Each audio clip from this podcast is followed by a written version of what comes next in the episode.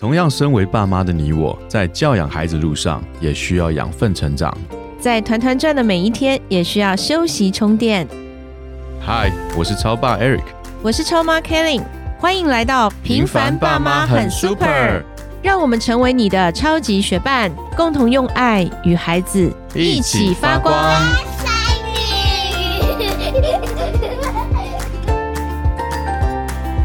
Hello，我是超爸 Eric。Hello，我是超妈 Kelly。今天我们又邀请到 Vanessa。上一次 Vanessa 有跟我们谈到你的英语苦难记，对不对？对，上一集我们听到 Vanessa 在分享她从小的学习经验。其实我们小时候好像都差不多，只是你们家又更严格了一点。从小七岁开始，对妈妈就把你送进补习班。对，是一个虎妈。对，可是她是一个很有远见的妈妈耶，所以你看今天可以在英文这边，你看我们都这么多借助于你，我们很多家长啊、老师、孩子啊，其实现在都透过 Vanessa 的一些分享，然后一些教学的经历，其实给我们都很多的帮助。所以我们又再一次的邀请 Vanessa 来做这一集的 Podcast。主要呢，今天我们想给家长带来一些能够更实质上的帮助，就是说在我们的家庭当中。因为你的这样的一个学习经验，其实到后来你到了大学去教书，面对很多大学生，其实他们的英文好像就我跟很多家长或老师接触，就是现在的孩子好像英文也是还参差不齐，对不对？对，非常非常的参差不齐。嗯嗯、应该是说，就算在大学里面有做分级，嗯我们有做分级考试啊，然后分班。但是其实就算是 A 级好了，A 级里面它仍然还是有接近 B 级的孩子，嗯那或者是已经要接近 A plus 的孩子。那所以老师能够做的很有限，老师能做的就是取全班程度的平均，嗯然后我们来设计一个活动，那甚至是我们来决定一下我们的课程的进度或者是难易度等等。我觉得其实这是一个很现实的问题，但是对大部分的老师来讲，真的是没有办法解决的一个问题。嗯，那是不是我们现在就是收听我们这个 podcast 节目的家长们，可能家里面我们的孩子在幼稚园阶段、小学或者是国高中的阶段，有没有可能就是我们在孩子小一点的时候，我们就在家里面可以做一些什么样的事情？即便我们爸爸妈妈可能不是英语专业，不是像你这样英语专业的嘛，可是我们也可以透过一些方式，让孩子在家里面他就有一个很好的基础也好。我觉得语言不应该这么难呐、为什么现在就还是很痛苦这样子？应该要是自然而然学得这个语言的感觉，对不对？不会要是苦难季又来了这样。对，你看对学了很久之后，我们还是不太会说。对，对，那 Vanessa 老师，你有什么一些好办法可以提供给我们的家长？其实像刚刚凯琳你讲说，我是英文老师，所以我应该要知道在家里要怎么样去教小孩英文，或者是营造什么样的环境。但是说实在的，我一开始还真的没有跟我的孩子讲英文。我的大女儿现在五岁，我在她三岁之前，我是没有跟她讲英文的，因为我那时候在学校其实上了很多课。我回到家之后，我会觉得我不想再讲这个语言，我想要讲中文，我自己舒服的母语。是对，所以我不会特别的还要再去跟孩子用英文互动、哦，甚至是可能哦洗个澡，我还要说 OK，it's、bath time 什么的，这些我不会这样子讲。对、嗯我就说赶快啊洗澡了这样子。对，嗯所以其实在这个过程中，怎么样教小小孩英文，我其实也是学习而来的。对，不是是一开始就知道，那也是这样 trial and error 这样子一直不停的尝试。那我觉得想要给现在在听的家长们、有心的家长们的一个最大的建议，就是一定要秉持着听说读写这样的一个顺序。规律，嗯，对你一定要让孩子听很多很多之后，再去要求他开口说。嗯那后面的读跟写已经是很后面的事情了，已经是上了小学以后的事情了。呃，我说上小学以后的事情，那个是 native speakers。嗯，对，所以如果我要来讲的话，我会说是这个孩子他的英文年龄。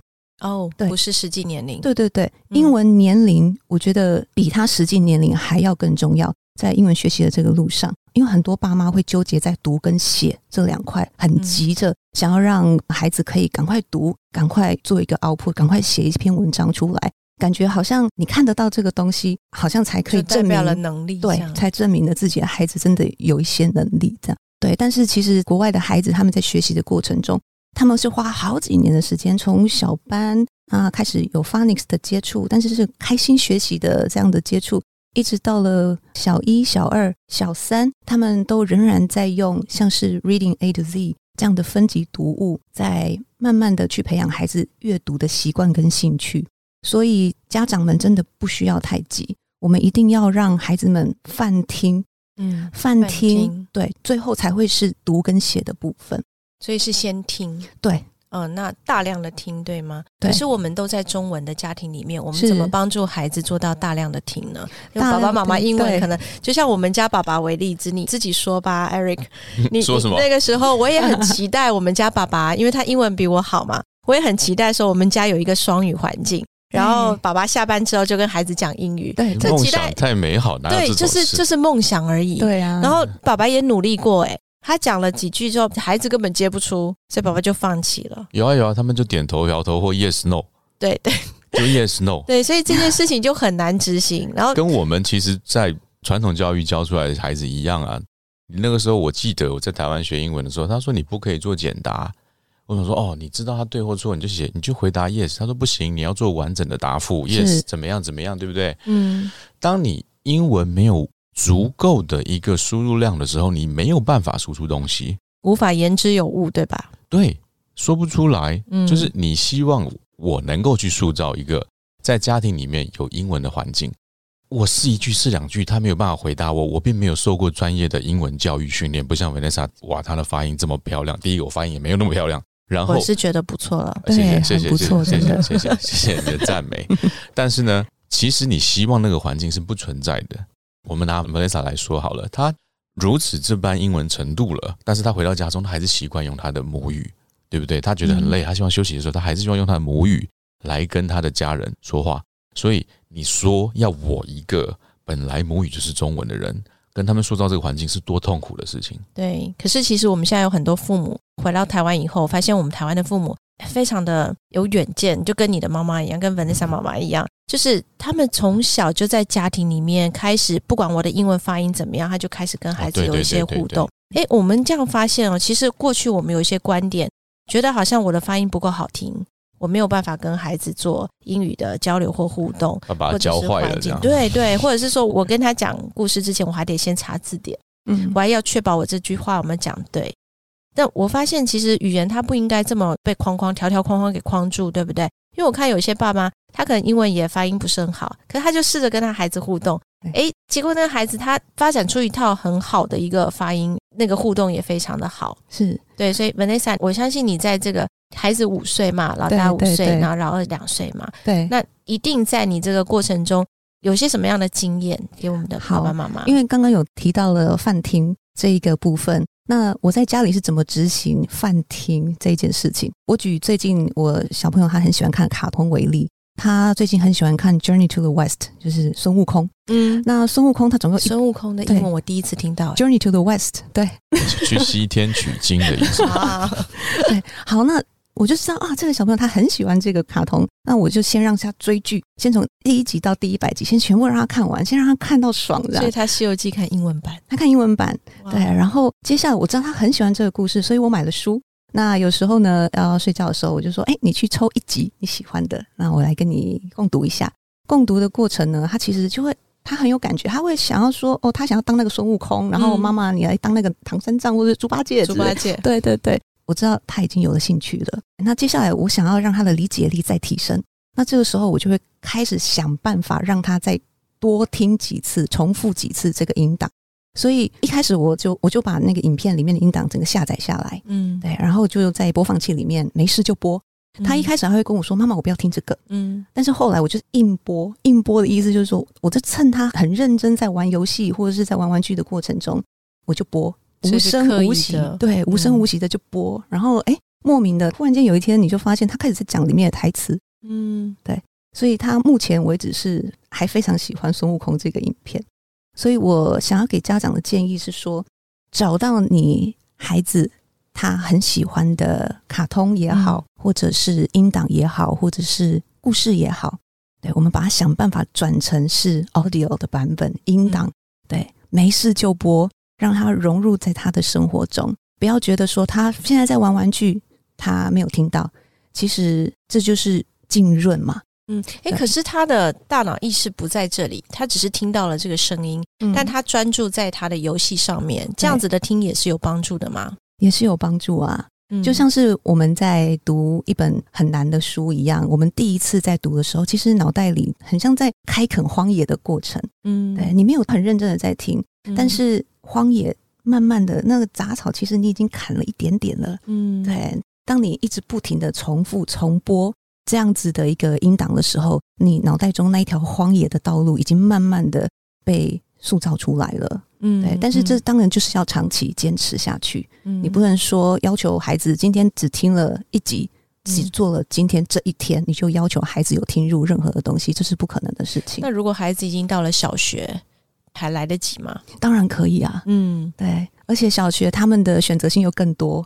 嗯，所以重点就是选择他们的有兴趣的。可是小学生如果他在学龄之前，他没有大量的这样的一个磨耳朵的训练。他其实对于中文他是理解的嘛？对。那这个时候我们给他英文的音档，会不会孩子其实更多的时候是排斥？就是小孩子你还可以无声无息的，但孩子越来越大的时候，我们怎么去引导他？怎么去挑选这些音频来去给他做大量的听呢？我觉得大孩子的话，音频的部分真的需要家长去做第一手的把关，因为小朋友接触的内容真的是越来越复杂了，太多元复杂的时候，我们父母们其实是非常担心的。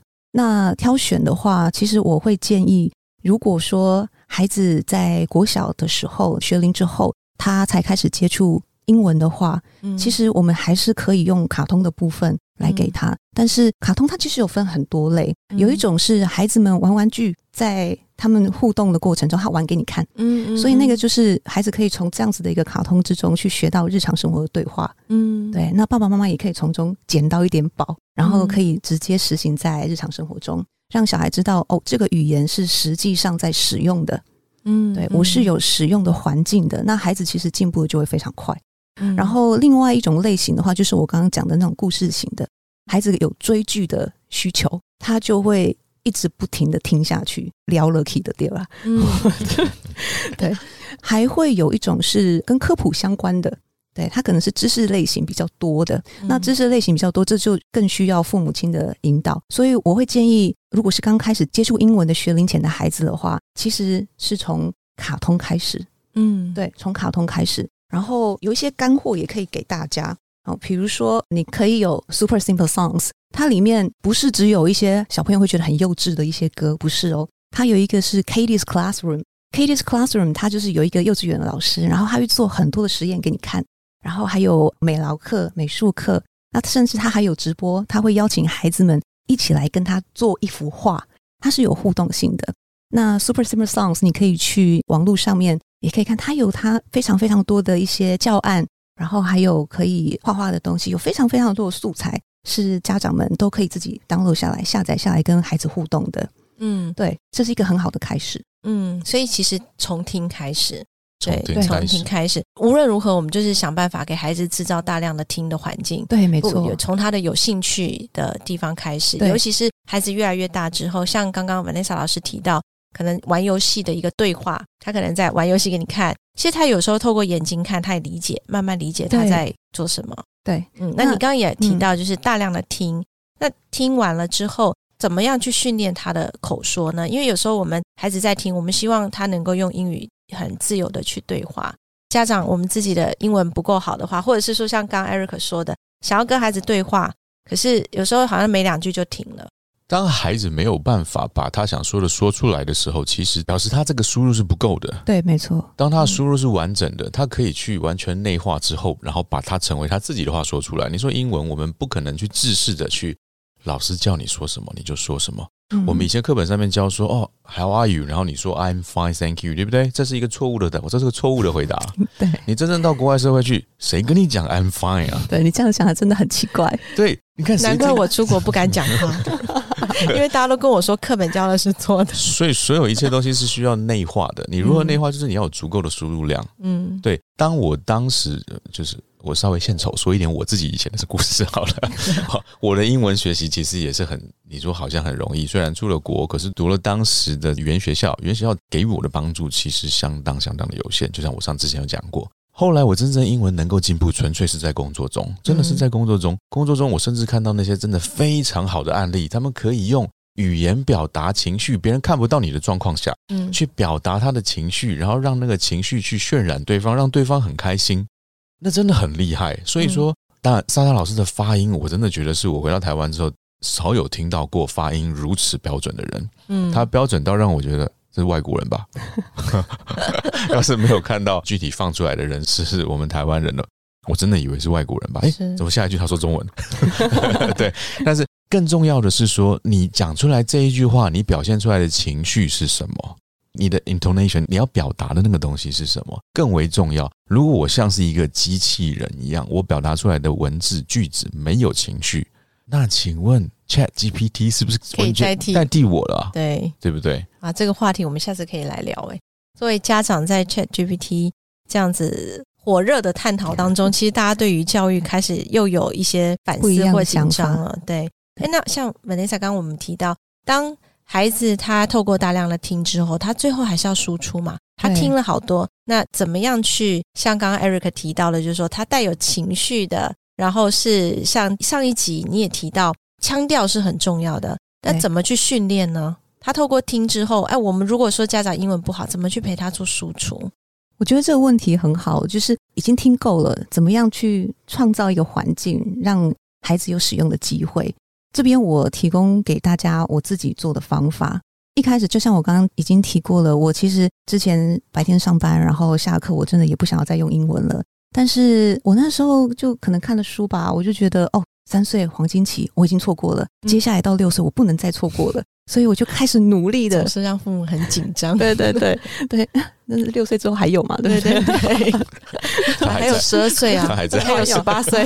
好 好，他会一直在。所以我的做法，我就开始想说，好，我可以怎么做？我想要把它落实在生活中。我除了刚刚提到的饭厅，把一些音档下载下来，无声无息的给孩子听之外，创造这样的环境，我开始每天跟他说英文。嗯但是我觉得在这里听到的家长不需要压力太大，因为我也都是讲很简单的英文，我甚至还需要做准备。我买了一本书，叫做《美国家庭万用手册》。好，那里面呢，它就是有帮你分各个场景，你在家庭生活中的场景。嗯好，那我今天我可能就选洗澡。好，嗯那洗澡的时候我可能会用到哪一些句子？嗯它其实句子非常的多，可能有两页吧。那我就在里面选了五句。嗯我就是把这五句好好的去内化，好好的去熟悉，然后我就是在洗澡的时候，我就是一直讲那五句，没事我就讲，我每天洗澡我就讲。嗯对，那接下来呢，下一个礼拜的时候，我就是又选另外一个场景，吃饭。好，那吃饭有很多话可以讲嘛。其实吃饭不太讲话的，嗯然后大概就是哦，sit properly，哦，坐好坐好，嗯，然后可能要讲说，嗯，is it too hot 之类的，大概就问一下很简单的一些句子。那我也是一样，那一个礼拜就是背五句，嗯我就好好的去使用它。嗯但是是累积的，就是第一周的洗澡，嗯你仍然在第二周的时候用。哦对，接下来第三周会有另外一个主题，嗯所以一直不停的累积，嗯一直到了大概十几周之后，你就会发现，其实这个语言已经在你的生活中已经很自然了。对，你的孩子并不会去拒绝这一件事情了。一开始他会说：“哎，妈妈，你为什么要讲这奇怪的语言？嗯对，讲中文。”然后，那可是后来你会发现，他已经很习惯了。对他知道，在这个场景，妈妈就是不停的讲英文，所以其实孩子回答你中文也没有关系，没有关系。后来你会发现，他会用英文开始在对谈。嗯哦，我们可以把这本书到时候留言给大家，因为我觉得这是一个很好的方法，因为给我们家长一个方向，就其实就是很简单的句子，在家庭里面慢慢慢慢去累积。嗯，然后慢慢，哎，它变成一种习惯对，大量的听，然后刻意的去制造一些场景，用简单的句子，其实我们家长都做得到，即便我们的发音不标准都没有没关关系系，因没关系为语言就是一个环境。对，所以我们可以试着这样去做，那让孩子从小他们就可以在英文上面是有一些兴趣的积累啊，或者是有一些听的环境、说的环境，这是我们家长普通家庭都可以做得到的。那下一次希望还有机会可以邀请 Vanessa 老师来，